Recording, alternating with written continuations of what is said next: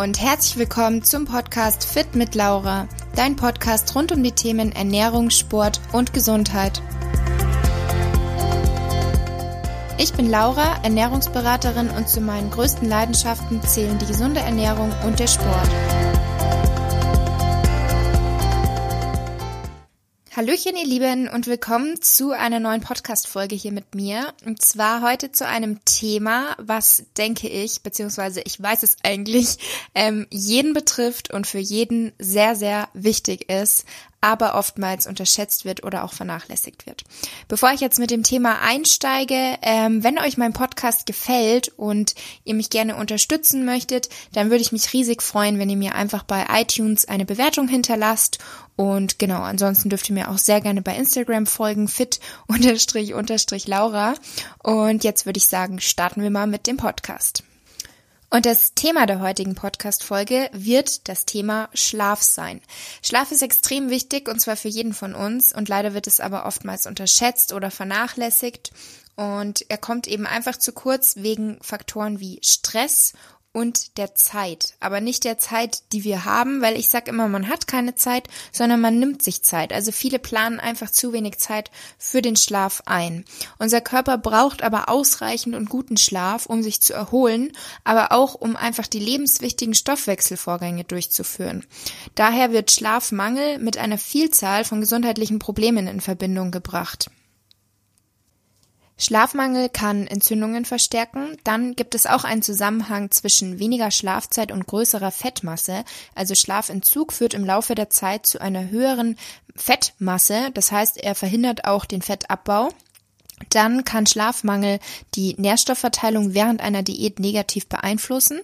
Weiterhin verstärkt Schlafmangel den Hunger dann ähm, kann sowohl verkürzter als auch übermäßiger Schlaf laut der Datenlage mit Insulinresistenz und auch einem erhöhten Diabetesrisiko in Verbindung gebracht werden. Und dann natürlich auch die Hormonproduktion. Da sind mehrere Hormone, die mit dem Thema Schlaf in Verbindung stehen. Ich werde jetzt auch nur auf einige eingehen. Ich sage jetzt auch gerade generell nur ein paar gesundheitliche Probleme, die mit Schlafmangel in Verbindung gebracht werden, weil es hier wirklich eine Vielzahl von ähm, Faktoren und Risiken einfach gibt. Also zum einen steht Schlaf im Zusammenhang mit dem Testosteronspiegel. Dann ähm, kann schon alleine eine Nacht ohne Schlaf ausreichen, um die Androgenproduktion zu senken. Und ein mäßiger täglicher Schlafentzug reduziert unseren Androgenspiegel zuverlässig um etwa 10 bis 30 Prozent. Dann ist natürlich auch ein wichtiges Hormon in diesem Zusammenhang Cortisol welches den Prozess des Aufwachens vermittelt und einen vorhersagbaren zirkadianen Rhythmus aufweist, der darin besteht, dass er morgens hoch ist und nachts vor dem Schlafengehen eher niedrig und Schlafentzug dysreguliert dieses Muster. Dann steht Schlafmangel auch in Verbindung mit der kardiovaskulären Gesundheit, also kann auch hier erhöhtes Risiko mit sich tragen. Und ein weiterer Faktor in diesem Zusammenhang ist natürlich auch, dass schlechter oder eben unzureichender Schlaf unsere kognitive Funktion beeinträchtigt.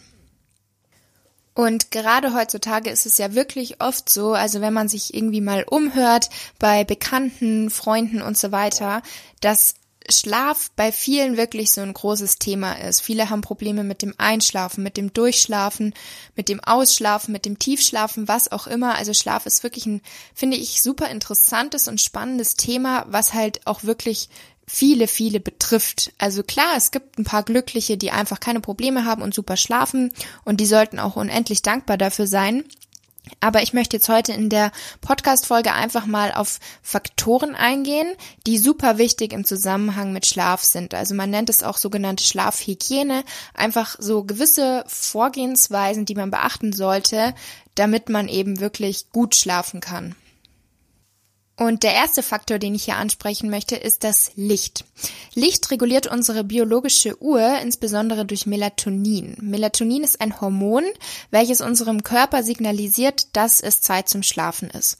Und das blaue Licht, das von der Sonne, aber auch vom Fernseher, vom Computer oder vom Smartphone, stört die Melatoninproduktion. Ähm, es gibt zum Beispiel eine kleine randomisierte Crossover-Studie, die die Auswirkungen von Smartphones einmal mit und auch ohne blauem Licht untersucht haben. Und das hat ergeben, dass die Smartphones mit dem blauen Licht die, Schlä die Schläfrigkeit wirklich verringert. Und deswegen ist einfach wichtig beim Faktor Licht- und Schlafhygiene, dass man, wenn man vor dem Schlafen noch Elektronik benutzen muss, wenn man zum Beispiel irgendwie was arbeiten muss, dass man dann Programme nutzt, die dieses blaue Licht reduzieren. Da gibt es zum Beispiel die sogenannte Night Shift Funktion. Die habe ich persönlich am Handy und auch am Laptop. Einfach mal schauen, ob ihr das habt. Und ich aktiviere das dann immer so ab 20 oder 21 Uhr. Und ansonsten, wenn man das nicht hat oder auch zusätzlich einfach, gibt sogenannte Blaulichtbrillen, die eben auch einfach dieses blaue Licht sozusagen abblocken. Und eben nicht nur das Licht von jetzt den Tablets oder Smartphones oder so ist wichtig, sondern es ist auch wichtig, wie ist das Licht in eurem Zimmer, wo ihr schlaft. Also da sollte es wirklich möglichst dunkel sein. Das heißt, entweder ihr habt Rollos zum Abdunkeln oder Vorhänge oder ihr nutzt eine Schlafmaske. Und zusammenfassend, um eben schneller einschlafen zu können, vermeide helles Licht und blaues Licht ungefähr innerhalb von zwei Stunden vor dem Schlafengehen und verwende gegebenenfalls auch eine Blaulichtbrille oder beziehungsweise und auch ein Programm, was dieses blaue Licht von dem Bildschirm von deinem Computer, Tablet oder Smartphone reduziert. Und um besser zu schlafen, achte wirklich darauf, dass du dein Schlafzimmer abdunkelst. Ein weiterer wichtiger Faktor im Zusammenhang mit Schlaf sind Geräusche. Also auch Geräusche, selbst wenn sie dich nicht aufwecken, können den Stress in dir erhöhen und damit deine Schlafqualität negativ beeinträchtigen. Deswegen sollte genauso wie Licht auch ähm, so die Geräuschkulisse minimiert werden. Wenn du jetzt also nicht gerade ein kleines Baby hast, auf das du aufpassen musst, weil das solltest du natürlich nachts hören, wenn es schreit. Aber ansonsten kannst du dir eben auch überlegen, dass du dir Ohrstöpsel holst, also wenn du kein Baby hast, ähm, wenn du in einer etwas lauteren Umgebung schläfst, dass du da wirklich einfach ungestört in der Nacht ohne Geräuschkulisse schlafen kannst. Zusammenfassend, die ähm, Geräusche bzw. Lärm kann die Qualität deines Schlafs drastisch reduzieren. Manche Menschen schätzen weißes Rauschen, also da gibt's ja auch so White Noise ähm, Apps, glaube ich, ähm, oder auch beruhigende Musik, vor allem wenn man dann eben nicht die störenden Geräusche wie jetzt irgendwie Verkehrslärm hört. Aber generell sollte man auch da einfach die Lautstärke niedrig halten. Ein weiterer Faktor ist die Hitze. Und zwar zum einen im Schlafzimmer, aber natürlich auch deine eigene Körpertemperatur. Also eine erhöhte Körpertemperatur steht mit Schlaflosigkeit in Verbindung. Wenn dein Schlafzimmer jetzt also zu warm ist, was denke ich viele kennen im Sommer, wenn wir wirklich ähm, sehr, sehr große Hitze draußen haben und man wohnt vielleicht noch in einer Dachgeschosswohnung, dann ist natürlich auch die Körpertemperatur erhöht und man hat möglicherweise Probleme beim Einschlafen und auch die Schlafqualität ist schlechter. Und genauso ist es andersrum, dass wenn das Schlafzimmer eher kühl ist, aber eben nicht so, dass du frierst, dann schläfst du möglicherweise früher ein und hast früher die Tiefschlafphase. Umgebungswärme kann damit also unseren Schlafbeginn verzögern und auch die Schlafqualität verringern. Umgekehrt kann aber ein angenehm kühler Raum die Zeit bis zum Einschlafen und auch zum Eintritt in die tiefere Schlafphase verkürzen. Ein weiteres Thema ist hier Alkohol. Also Alkohol ist ein Depressivum des zentralen Nervensystems, was so viel bedeutet, dass Alkohol dabei hilft zu entspannen. Und deswegen sollte man eigentlich denken, dass man dann besser schlafen kann. Jedoch zeigt die Forschung tatsächlich das Gegenteil. Und zwar beeinträchtigt Alkohol unsere Schlafqualität. Alkohol kann helfen zu entspannen, das stimmt, aber man sollte es nicht als Schlafmittel nutzen. Und daher wird auch eher empfohlen, nach dem Abendessen dann auf Alkohol zu verzichten. Dann kommen wir zu einem weiteren Punkt und zwar ist das Koffein. Koffein hat zahlreiche Vorteile, ähm, aber es hat eben auch seine Nachteile. Koffein kann verschiedene Adenosinrezeptoren im Gehirn blockieren mit unterschiedlichen Auswirkungen. Durch die Blockierung des A1-Rezeptors, der bei der Aktivierung die Schläfrigkeit fördert, kann Koffein die Wachsamkeit erhöhen. Und durch die Blockierung des A2A-Rezeptors kann Koffein den Dopaminspiegel erhöhen, was die anregende und stimmungsaufhellende Auswirkung eben von Koffein hat. Und dieser Rezeptor kann desensibilisiert werden. Der A1-Rezeptor nicht, aber der A2A-Rezeptor kann desensibilisiert werden. Weshalb Leute, die regelmäßig Kaffee trinken, diese Stimulation dann oft gar nicht mehr spüren nach mehreren Tassen. Und aus diesem Grund sollte Koffein eben wirklich so innerhalb der letzten sechs Stunden vor dem Schlafengehen vermieden werden.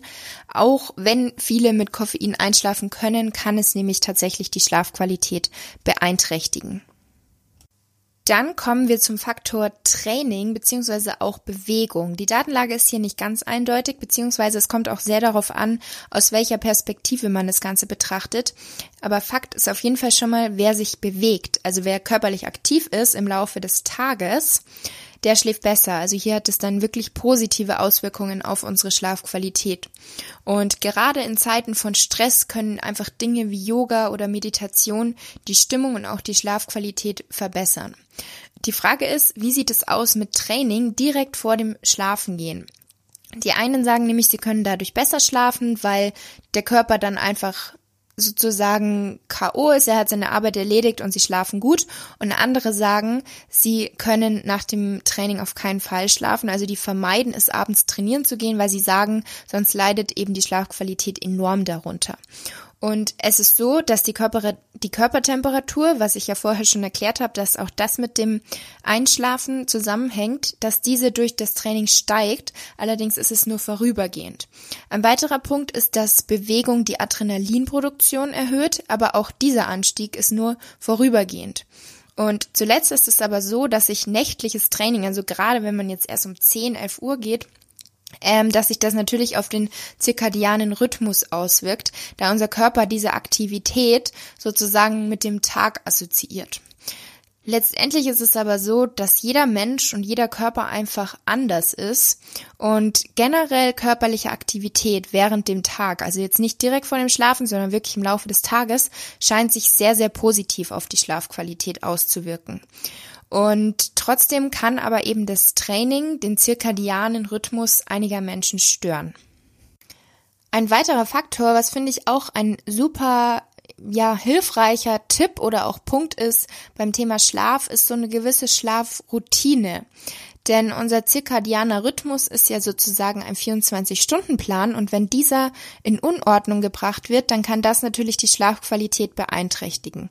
Und wenn du zum Beispiel immer zur gleichen Zeit ins Bett gehst, dann verbessert das möglicherweise deine Schlafqualität. Deswegen haben ja auch Schichtarbeiter, weil immer wieder unterschiedliche Schichten sind und unterschiedliche Zeiten, bei denen du zu Bett gehst. Deswegen sind da ja eben wirklich große Probleme beim Einschlafen und auch der Schlafqualität. Und wenn du aber so eine gewisse Uhrzeit oder auch Routine hast, die deinem Körper signalisiert, dass jetzt Zeit zu schlafen ist, dann hat das natürlich dementsprechend positive Auswirkungen. Und schon allein so eine Routine wie Zähne putzen, ins Bett legen, und noch was lesen oder meditieren oder duschen gehen und ins Bett legen. Sowas ist einfach eine gute Routine, die dem Körper signalisiert, okay, jetzt kannst du runterkommen und einschlafen. Daher sollte es natürlich nicht zu viel Action sein bei dieser Einschlafroutine. Wie schon gesagt, signalisiert das Fehlen von blauem Licht dem Körper, Melatonin zu produzieren. Das heißt, sagen wir, die Sonne geht unter, das signalisiert unserem Körper Melatonin zu produzieren. Dass wir, da wir aber in der heutigen Zeit eben sehr viel mit Fernseher, Tablet, Computer, Smartphone und so weiter zu tun haben, wie gesagt, habe ich ja schon am Anfang angesprochen, kann es eben einfach helfen, diese, ähm, dieses Blaulicht zu reduzieren, also die entsprechenden Programme anzuwenden, sich so eine Brille zuzulegen und eben auch das Schlafzimmer wirklich gut abzudunkeln. Wenn man sich jetzt an diese ganzen Faktoren hält, dass man zwei Stunden vor dem Schlafengehen dieses blaue Licht reduziert und auch die ganzen anderen Faktoren zur Schlafhygiene beachtet, aber immer noch Probleme hat beim Einschlafen, dann kann man versuchen, mit Melatonin zu ergänzen. Diese Supplementation von Melatonin kann helfen, Schlaflosigkeit zu lindern, die Schlaflatenz zu verringern und auch die Schlafqualität zu verbessern, besonders auch bei Kindern und bei älteren Menschen. Also es wird tatsächlich auch schon in der Medizin angewendet bei Kindern, die zum Beispiel ADHS haben und einfach Schlafprobleme haben da wird es schon angewendet und gilt als auch sicher. Und es kann natürlich auch dazu beitragen, den Jetlag zu bekämpfen. Also gerade bei viel Reisenden ist es sehr beliebt. Und zuletzt natürlich auch bei Leuten, die im Schichtbetrieb arbeiten. Also wie schon angesprochen, wenn man immer wieder den Rhythmus durcheinander bringt, dann ist es natürlich sehr, sehr schwierig mit dem Einschlafen und auch mit einer guten Schlafqualität. Also Experten sagen tatsächlich, dass Erwachsene, bei denen diese innere Uhr, also dieser Rhythmus sozusagen nicht mehr funktioniert, oder auch schlaflose Kinder mit Autismus und ADHS, dass es hier absolut ein Versuch wert ist. Der primäre Mechanismus von Melatonin besteht darin, dass er hilft, die Zeit bis zum Einschlafen zu verkürzen, weil das eben als sein, als Hormon die Hauptaufgabe ist. Aber Melatonin hat auch noch weitere, viele weitere Vorteile. Zum Beispiel hat es allgemeine neuroprotektive Wirkungen, da Melatonin einfach ein sehr starkes Antioxidant ist und auch mehrere krebshemmende Eigenschaften wurden schon untersucht, aber auch noch viele weitere. Aber das wäre nochmal ein Thema für sich. Und jetzt natürlich die Frage, hat das denn irgendwelche Nebenwirkungen, wenn man zusätzlich Melatonin supplementiert? Die Einnahme von Melatonin ist nicht mit einer negativen Rückkopplung verbunden, was so viel bedeutet, dass wenn man das Ganze jetzt zusätzlich einnimmt, also von außen zuführt, dass der Körper dann weniger Hormone produziert und das ist bei der Einnahme von Melatonin nicht der Fall. Und damit macht es auch weder süchtig und es ist auch nicht toxisch. Und wenn man bereits genug Melatonin produziert, dann wird es auch vermutlich nicht viel bringen. Und generell auf die Frage, für wen funktioniert es, für manche funktioniert es, für andere eher weniger und ich glaube, das muss jeder für sich austesten.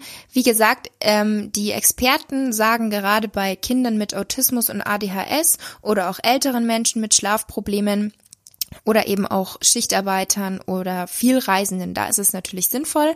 Ansonsten ist meine persönliche Meinung, dass einfach die Schlafhygiene einen viel, viel stärkeren Faktor erstmal ausmachen sollte. Also man sollte wirklich erstmal schauen, dass sowas wie ähm, Licht und Geräusche und so weiter, dass dadurch der Rhythmus wirklich beibehalten wird und man darauf achtet, dass man diese ganzen Faktoren, die ich bereits genannt habe, beachtet ob man dadurch denn nicht zu einem besseren Schlaf beitragen kann. Denn Supplements, ganz egal in welcher Situation, ob jetzt bei generell der Ernährung und Vitamine oder auch beim Thema Hormone, Periodenverlust. Supplement ist, wie der Name schon sagt, ein Nahrungsergänzungsmittel und sollte nichts ersetzen. Das heißt, für mich steht ganz oben auf der Liste, dass ich mir genug Zeit einplane zum Schlafen, dass ich Stress reduziere und dass ich diese ganzen Faktoren wie Alkohol, Koffein, Licht und Geräusche, dass ich sowas alles beachte und wenn dann noch jemand Probleme hat oder eben zum Beispiel Schichtarbeiter ist, dann kann es Sinn machen, mit Melatonin zu ergänzen. Und zuletzt noch ein ergänzender Punkt zum Thema Melatonin. Ähm, welches Melatonin sollte man nehmen? Weil zum einen ist es nicht überall verfügbar, es ist besonders in den Staaten verfügbar, soweit ich ver, äh, informiert bin. Und ähm, wenn man eines kauft, dann sollte man hier wirklich auf die Qualität, auf die Inhaltsstoffe und natürlich auch auf die richtige Dosierung achten. Und deswegen kann ich euch das More Sleep empfehlen, was bei For More Nutrition rauskommt. Das ist eine Kombination ähm, nicht nur aus Melatonin, sondern zusätzlich ist hier noch L-Theanin und Magnesium drin. Warum diese beiden ähm, Komponenten L-Theanin ist zuständig für die Produktion der Alpha-Gehirnwellen, welche dadurch stimuliert werden. Es wirkt beruhigend und viele leiden eben unter Stress und Unruhen, wobei das dann helfen kann. Und genauso auch Magnesium in diesem Zusammenhang, das hat auch einen beruhigenden Effekt und bei einem Mangel an Magnesium, also das ist ein Nahrungsmineral, das im Gehirn eine sehr, sehr wichtige Rolle spielt und ein Mangel kann zu abnormen neuronalen Erregungen führen, welches wiederum zu Schlafstörungen führen kann. Und es hat sich gezeigt, dass zusätzliches Magnesium die Schlafqualität bei älteren Menschen verbessert, die dazu neigen, relativ wenig Magnesium aufzunehmen. Und besonders eben zum einen bei älteren Menschen, aber auch bei Sportlern wegen dem Schwitzen ist häufig ein Mangel an Magnesium vorhanden. Wenn dein Körper nämlich dann also zu, also wenn dein Körper jetzt genug Magnesium hat, dann wird eine Nahrungsergänzung nicht wirklich mit einem besseren Schlaf in Verbindung gebracht, weil dann sind deine Spiegel ja schon gut. Aber gerade wenn eben dein Magnesiumspiegel nicht optimal ist, kann das eben auch sich sehr positiv auf deinen Schlaf auswirken. Und bei dem More Sleep ähm, sind eben diese Nährstoffe in höchster Bioverfügbarkeit enthalten. Also da ist wirklich der beste Melatonin-Rohstoff verwendet worden. Und hier ist auch wirklich das drin, was draufsteht, weil das eben leider bei vielen äh, Melatonin-Supplements nicht der Fall ist. Also ich habe da so einen Artikel gelesen, ein, also von so einer medizinischen Seite habe ich gelesen, dass eben wirklich oft das Problem ist, dass Inhaltsstoffe drin sind, die gar nicht draufstehen, die dann auch wirklich negative gesundheitliche Effekte mit sich bringen. Wenn ihr jetzt zu Melatonin oder zu dem Produkt speziell noch irgendwelche Fragen habt, dann dürft ihr mir sehr, sehr gerne schreiben ähm, bei Instagram fit-laura oder dürft mir auch gerne eine E-Mail schreiben an kontakt.fitlaura.de und ich verlinke euch auch gerne das Produkt mal. Ihr könnt euch jederzeit bei More äh, mit FitLaura 10 10% sparen. Ich schreibe euch das aber auch gerne noch unten in die in die Show Notes. Ansonsten schreibt mir auch sehr gerne einfach nochmal. Damit möchte ich jetzt aber noch zum letzten Faktor kommen, was ich eigentlich zu Beginn auch schon angesprochen habe, was aus meiner Sicht so ein mit der wichtigste Punkt auch ist ist einfach Stress. Also Stress reduzieren, weil Stress wirkt sich wirklich auf alles aus, auf unsere Hormone, auf unseren Schlaf, auf unsere Laune. Und tatsächlich ist einfach neben den vielen Ursachen für Schlafmangel das wohl größte Problem Stress und Zeit, beziehungsweise die Tatsache, dass sich viele Menschen nicht genug Zeit für ihren Schlaf einplanen. Es gibt keine Wundermittel, die irgendwie sechs Stunden Schlaf in acht Stunden Schlaf verwandeln, aber es gibt einfach Nahrungsergänzungsmittel, die den Stress mindern können, was zum Beispiel auch Magnesium ist, was aber eben nur hilft, wenn die Magnesiumwerte auch niedrig sind. Also wenn es euch an nichts fehlt, dann hilft es auch nichts, wenn ihr was zusätzlich nimmt, äh, nehmt. Bei anderen Supplements ist da die Evidenz noch sehr gering, daher möchte ich da jetzt auch keine Empfehlungen aussprechen.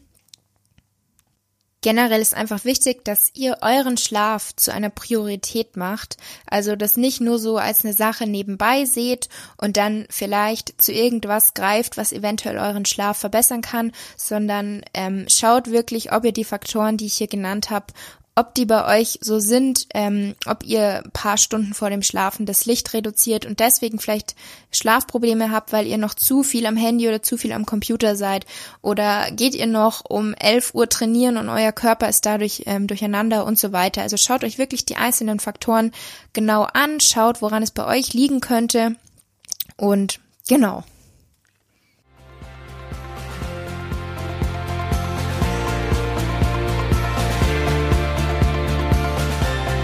Ich hoffe, die Podcast-Folge hat dir gefallen. Wie immer würde ich mich über deine Bewertung für meinen Podcast natürlich sehr freuen und schreib mir auch gerne mal dein Feedback auf Instagram. Du findest mich dort unter fit-laura.